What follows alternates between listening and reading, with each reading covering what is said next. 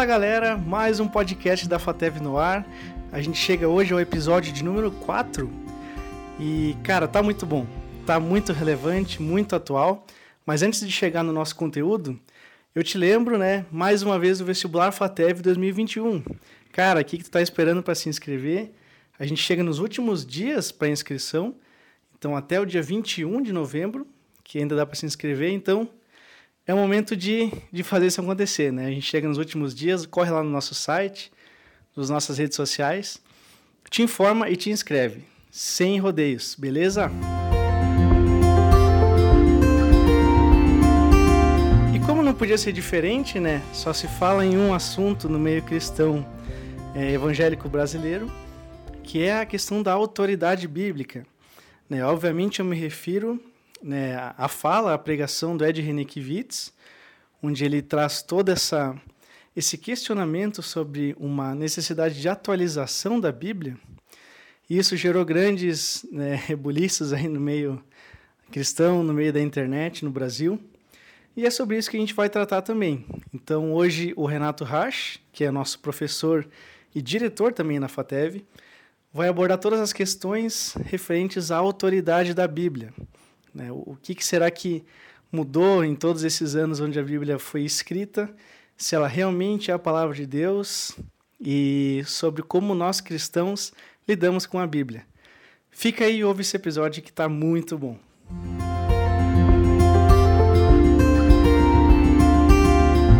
Dentro dessa da temática geral da, de facetas da espiritualidade cristã, vou trabalhar com vocês hoje então a espiritualidade bíblica, Pensando então um pouco a partir daquilo que a Bíblia significa para nós na nossa reflexão sobre espiritualidade, né? Como nós, como nós uh, interagimos com a Bíblia, como nós pensamos a respeito da Bíblia, como nós pensamos a espiritualidade a partir então da, da própria Bíblia. Uh, eu penso e, e avalio e, e vou trazer para vocês espiritualidade como a experiência concreta da vivência da fé em Jesus Cristo a partir do Evangelho. Então, espiritualidade como uh, diferente do mundo grego, uh, romano, onde as, as ideias eram algo muito importante, uh, o mundo judaico ele tem a, a, a, a ênfase na experiência, na forma concreta de se viver. Então, por vezes, o, o, risco que nós corremos quando nós falamos sobre espiritualidade é que a gente entenda espiritualidade como ideias, como uh, uma meditação transcendental, porque tem a ver com ideias, tem a ver com conceitos. Essa é uma, uma, uma, uma perspectiva muito mais uh, greco-romana oriental do que uma perspectiva judaica, que a perspectiva judaica é de uma fé muito prática, muito pragmática, é o fazer. Tanto é que a lei por si só bíblica do Antigo Testamento tem a ver com o fazer como eu faço, como eu vivo isso, como eu coloco isso em prática. Então, o pensamento judaico, ele tem o pensamento do, da, da, a gente chamaria de ortopraxia. Qual é o jeito correto de fazer a coisa? Como é o jeito certo de viver isso? Diferente da, da quase, talvez, é, ortodoxia, o jeito certo de pensar a respeito de, ou de, de, de, de, de cultuar a Deus, qual é o jeito certo no sentido das ideias. Então, hoje nós vamos um pouco mais para essa direção do como vivenciar de forma concreta, nessa perspectiva judaico-cristã, a, a fé. E é isso, então, que eu chamo de espiritualidade espiritualidade como uma forma concreta de vivenciar os princípios de fé. Qual o espaço da Bíblia na espiritualidade? Como a leitura bíblica, como o conhecimento bíblico, como a palavra de Deus, eh, estando na Escritura Sagrada, molda a nossa, a nossa vivência de fé? Como ela determina por onde nós, nós caminhamos.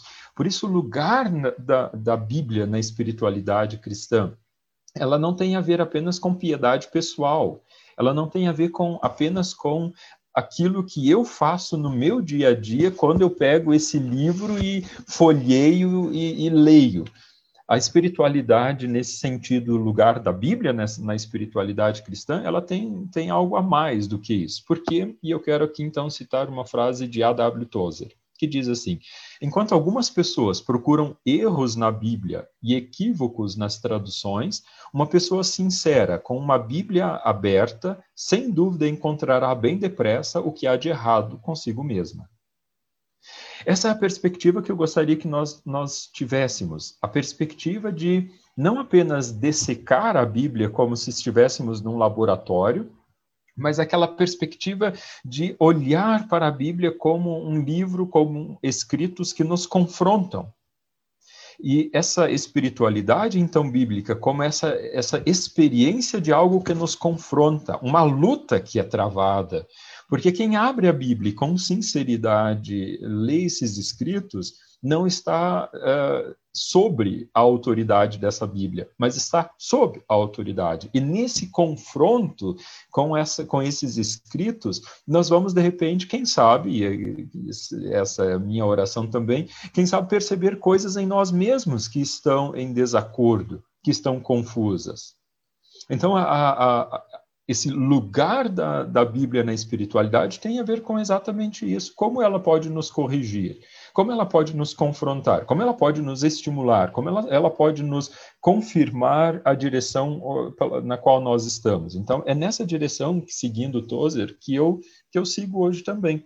Não apenas procurar equívocos nas traduções, não procurar relativização da sua autoridade uh, de forma precipitada e tão rápida, mas olhar para essa palavra de Deus como aquilo que nos corrige, como aquilo que nos é, orienta. Contrapondo a isso que Tozer nos, nos apresenta, essas, essa sinceridade na aproximação da Bíblia, não apenas como um elemento que a gente vai dissecar em laboratório, como um sapo que a gente trabalha em biologia e vai dissecando ele, Uh, uma vez uma, uma pessoa, uma autoridade eclesiástica, eu diria assim, uma pessoa com um cargo muito importante dentro da igreja luterana, uh, num diálogo comigo e com outros pastores, ele disse essa frase enquanto nós estávamos conversando sobre palavra de Deus, o que é palavra de Deus? E ele disse de forma muito categórica, sem deixar muita margem para questionamentos, quem determina o que é palavra de Deus na Bíblia sou eu. Uh, isso me chamou muita atenção. Veio de um pastor, veio de uma autoridade muito importante naquela época, entre mentes, como diz nosso querido Martin, já não é tão assim, mas uh, naquela época era assim, era uma pessoa muito, muito com uma influência muito grande. E me chamou atenção, uh, enquanto eu, eu fazia meu período prático de habilitação ao ministério, que essa pessoa disse de forma totalmente categórica que o que havia na Bíblia, nos escritos sagrados de palavra de Deus, quem determinava era ele. E o que ele estava querendo dizer com isso? Aquilo que tem validade eterna, vejam bem, palavra de Deus tem a ver com isso, aquilo que tem validade eterna, aquilo que tem validade para o nosso tempo. Quem diz o que é, sou eu, quando leio a Bíblia. E eu queria então perguntar um pouquinho como nós interpretamos e avaliamos isso. Se por um lado uma pessoa sincera, quando olha para a Bíblia, ela por um lado pode olhar para si e começar a perceber equívocos e erros em si mesmo, Talvez uma outra pessoa que, se, que esteja com a pretensão de se colocar como autoridade sobre a Bíblia, pode de repente pegar a Bíblia e dizer aquilo que me confronta não é palavra de Deus, aquilo que está em desacordo com o que eu creio, em desacordo com aquilo que são meus princípios de fé, não é palavra de Deus. Palavra de Deus é aquilo que de alguma forma só é, confirma aquilo que eu penso, aquilo que eu creio. Então, nessas duas frases, eu vejo uma distinção muito grande entre o que vai determinar uma espiritualidade bíblica cristã e aquilo que vai determinar uma espiritualidade cristã cultural.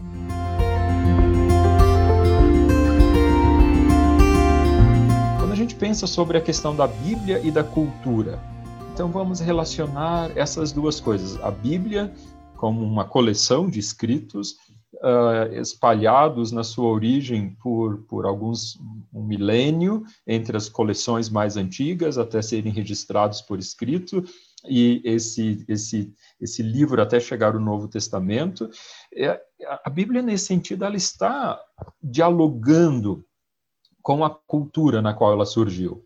A Bíblia ela, ela dialoga com a cultura. Se a gente olha uh, para os escritos bíblicos, eles estão ali dialogando com a cultura. Eles mencionam reis, eles mencionam aspectos culturais, eles mencionam regiões, eles mencionam esses escritos mencionam hábitos, costumes uh, de culturas muito distantes da, da, da nossa.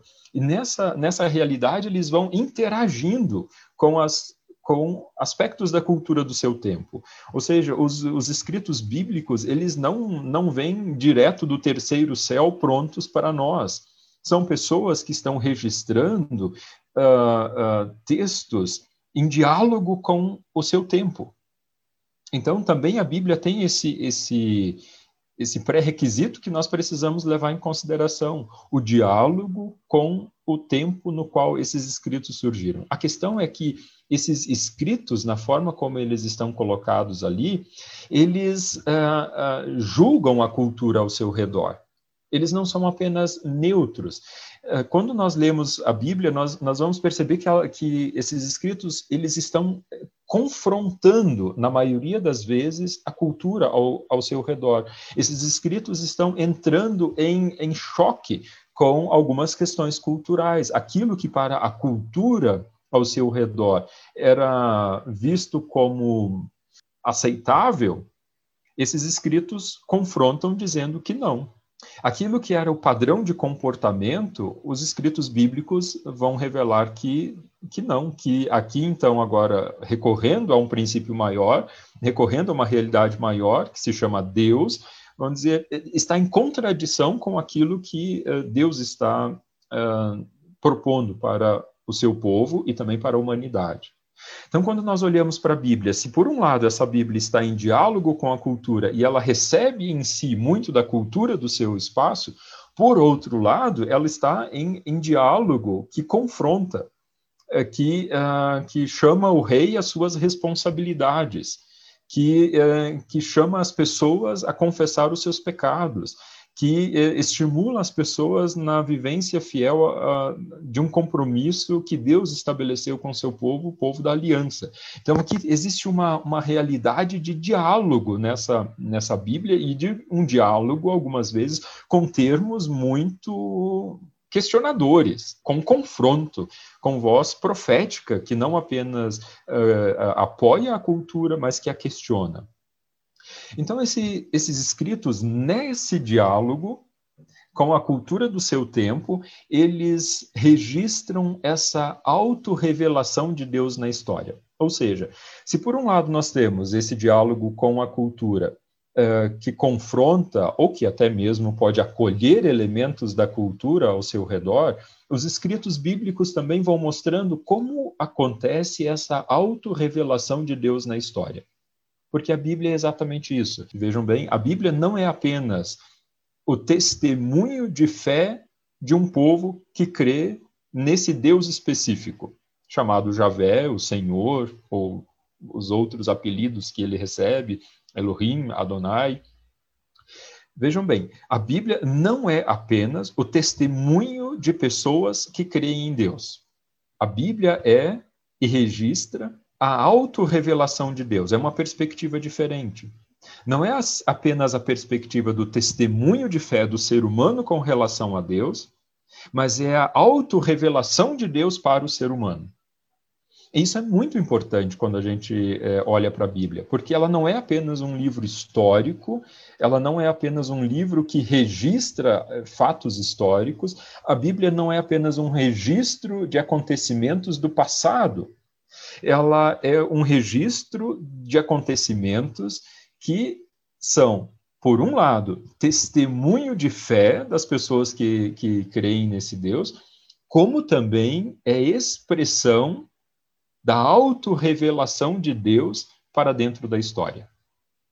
Isso faz uma diferença muito grande quando nós lemos é, a Bíblia. E dependendo da teologia que alguns pregadores, autores, teólogos vão, vão trazer para dentro das suas contribuições, rapidamente os nossos ouvidos precisam distinguir. Essa pessoa está olhando para a Bíblia como uma simples expressão histórica Ou essa pessoa está olhando para a Bíblia como testemunho, sim, de pessoas, mas através dos quais, desses testemunhos escritos, Deus mesmo está se revelando. Ou seja, Deus é um agente dentro dessa história. Deus está se auto-revelando. Ele não é apenas um, um, um, um, passivo que recebe uma confissão de fé, mas é ativamente é, presente na construção desses, desses escritos, no testemunho registrado. Deus está agindo. E é isso que a Bíblia está nos dizendo. A partir de si mesma, a Bíblia não está simplesmente dizendo que ela é escrito de pessoas. Ela está dizendo, nesses escritos de pessoas, Deus mesmo está se deixando conhecer através uh, desses relatos e da experiência, principalmente então, a partir de Gênesis 12, a partir da experiência do povo que Deus está formando, então chegando até o Novo Testamento, como nós, os cristãos, então juntos com esse povo que já vem sendo formado a partir de Abraão. Nesse sentido, quando nós olhamos para a Bíblia, então, como um livro que, por um lado, é o testemunho daqueles que creem em Deus, mas, por outro lado, também é a autorrevelação de Deus, é, o que mais nos incomoda aqui é que Deus ele se condiciona à história para conduzir então seu povo na direção de sua missão no mundo. Nesse caso, a sua missão no mundo é a missão do povo de Deus no mundo, o que Deus mesmo faz através do seu povo, então, a partir dessa missão de Deus, mas a missão desse povo também sendo expressão da própria missão de Deus. Deus se condiciona à história para conduzir o povo a um passo adiante. Porque não haveria outra possibilidade a não ser essa. Uh, Deus está se condicionando à linguagem, à cultura, às experiências de pessoas condicionadas historicamente, para então, a partir dessa sua, desse seu autocondicionamento, poder conduzir as pessoas a um passo à frente, a um passo adiante no, na sua própria missão. E aqui então nós temos como expressão disso, por exemplo, a lei, a lei de Deus, que pode ser traduzida como vontade de Deus no Antigo Testamento. Essa expressão da vontade de Deus é um condicionamento histórico, basta a gente olhar para Levítico, que a gente vai ter uma, uma noção, Deuteronômio, a, a minuciosidade da, da lei no que diz respeito ao comportamento humano. O que Deus está revelando ali? É, um, é uma, uma forma de conduzir o seu povo naquele momento histórico na direção daquilo que ele mesmo quer fazer através desse seu povo escolhido. Ele se condicionou historicamente através da lei. Quando nós olhamos o templo de Jerusalém, ou o tabernáculo no deserto ainda, o que é o templo? O que é esse tabernáculo no deserto durante a peregrinação do Êxodo? Para o Antigo Testamento, o templo não é apenas o local de culto a Deus. O templo é o local que Deus mesmo escolheu como intersecção entre céus e terra.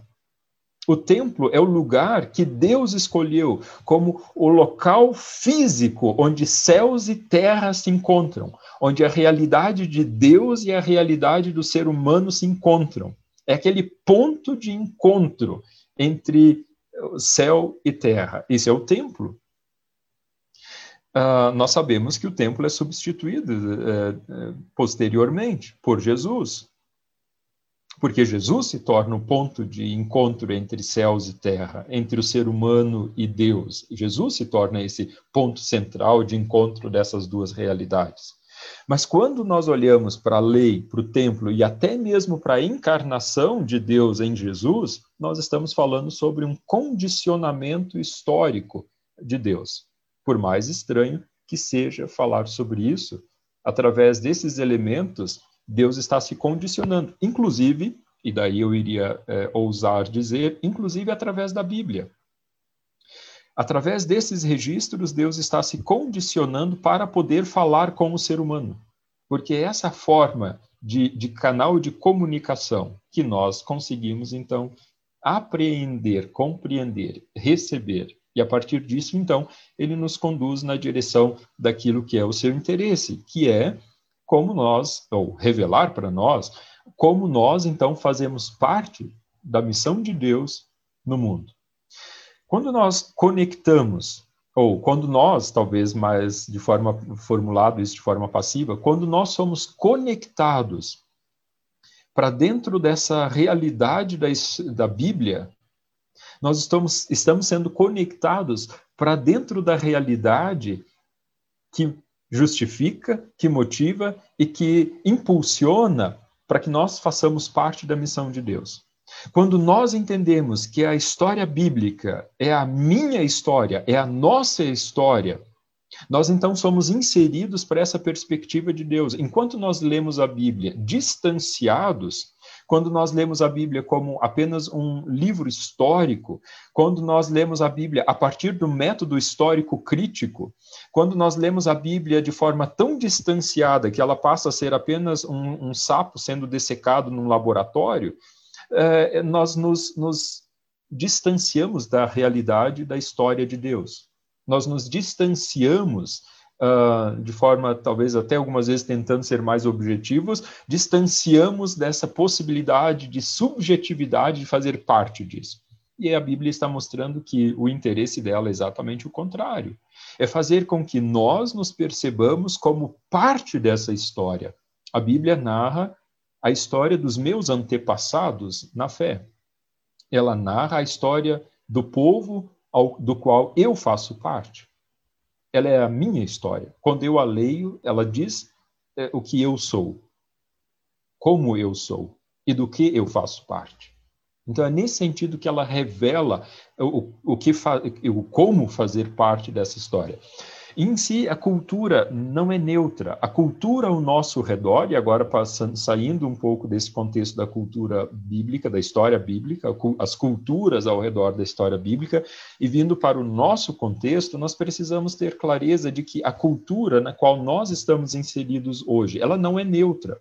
Ela tem interesses, ela tem prioridades, ela tem um jogo de poder muito forte é, ela, ela não é, é, não está com neutralidade, ou nós não fazemos parte de uma cultura que é neutra, que possibilita que a gente possa avaliar o que é bom e o que é ruim de forma muito objetiva. Isso não é possível. E exatamente pelo fato de que a, a cultura não é neutra, que a cultura ao nosso redor ela tem interesses, que ela tem pautas, que ela tem agendas, que ela é conduzida, que ela é manipulada e nós somos então manipulados. É nessa consciência é que nós precisamos nos perguntar: aquilo que eu estou pensando, aquilo que eu creio, aquilo que eu internalizo como princípios para minha vida, são realmente princípios uh, bons, que uh, eternos, eu diria até, ou são apenas princípios e conceitos do nosso tempo, porque se eles são tão subjetivos e eles mudam e mudarão, o risco que nós corremos é defender certas pautas, bandeiras e agendas que uh, tem muito pouco a ver com a história de Deus, com a humanidade. Tem mais a ver com princípios muito relativos e muito condicionados ao nosso próprio tempo. Nós corremos o risco de colocar uh, a autoridade da Bíblia uh, em questionamento para justificar interesses pontuais e próprios, que passarão. Em que medida um bom conhecimento bíblico e a nossa apropriação desse conhecimento bíblico pode nos gerar critérios que julgam quando nós ouvimos uma pregação a respeito de coisas que podem soar bem estranhos para a própria Bíblia? Uh, que autoridade está sendo colocada sobre a Bíblia quando eu digo que ela precisa ser reescrita ou ela precisa ser reinterpretada? Eu estou me colocando sobre ela. Isso é, isso é, é não é perigoso demais? Será, será que eu não projeto os meus interesses para cima dela e os interesses da cultura que me moldaram? Esse é um risco. Uh, duas sugestões, então, de leitura aqui, que vão nesse, nessa direção, para aqueles que querem aprofundar um pouco mais essa relação sobre a Bíblia e cultura, o Cristo e cultura, Evangelho e cultura, como nós queiramos chamar, é, são, é o livro de Timothy Keller, A Igreja Centrada Uh, página 106 a página 290, ele vai falar, vai, principalmente as páginas iniciais, as 30 primeiras páginas, ali 106 a 136, mais ou menos, vai, vai abordar bastante a questão da, da, da, cultura, a cultura da cidade, a cultura ao nosso redor, e vai nos mostrar como a cultura não é algo neutro, e que ela, ela acaba determinando e moldando muito da nossa mentalidade. O risco que nós corremos é de embarcar nesse barco furado e, e, casar com a cultura e, e, e, rapidamente a cultura passa e a gente fica viúvo, porque quem casa com a cultura do tempo acaba ficando viúvo e, quando, e é uma, uma, sensação muito estranha. Por exemplo, aqueles que abraçaram com grande veemência a teologia da libertação e agora são viúvos quando aconteceu o fracasso de um governo político e, e a, a, amálgama entre política e religião ali se deu muito forte. Quando vem o fracasso, a derrocada de um, uma proposta política, há uma derrocada de uma proposta teológica. Assim como também as outras teologias, por exemplo, a teologia da prosperidade, uh, também acaba uh, olhando para governantes do nosso tempo como respostas divinas para promover a causa cristã e também ficarão viúvas breve, breve. Quando nós pensamos sobre isso, então aqui nós temos a oportunidade de perceber como esse confronto dará e como essas tensões precisam ser é, observadas por nós, como a Bíblia coloca critérios e princípios que podem nos nortear nesse sentido. E para, um, para além do Timothy Keller, tem um livro clássico, pra, principalmente para, a área de missão, que nós precisamos conhecer um pouco mais, é do Richard Niebuhr, que é Cristo e Cultura. Esse livro, Cristo e Cultura, é, coloca é, modelos ou critérios para, para a relação de como Cristo interage com a cultura questiona, se submete, é, é, transforma. São, são formas de, de, de nos ajudar a, a, nos conduzir aí na reflexão sobre qual a, a relevância, a importância da Bíblia, do Evangelho, para dentro da, do tempo que nós vivemos, das respostas que nós precisamos dar àquilo que é específico do, do nosso tempo.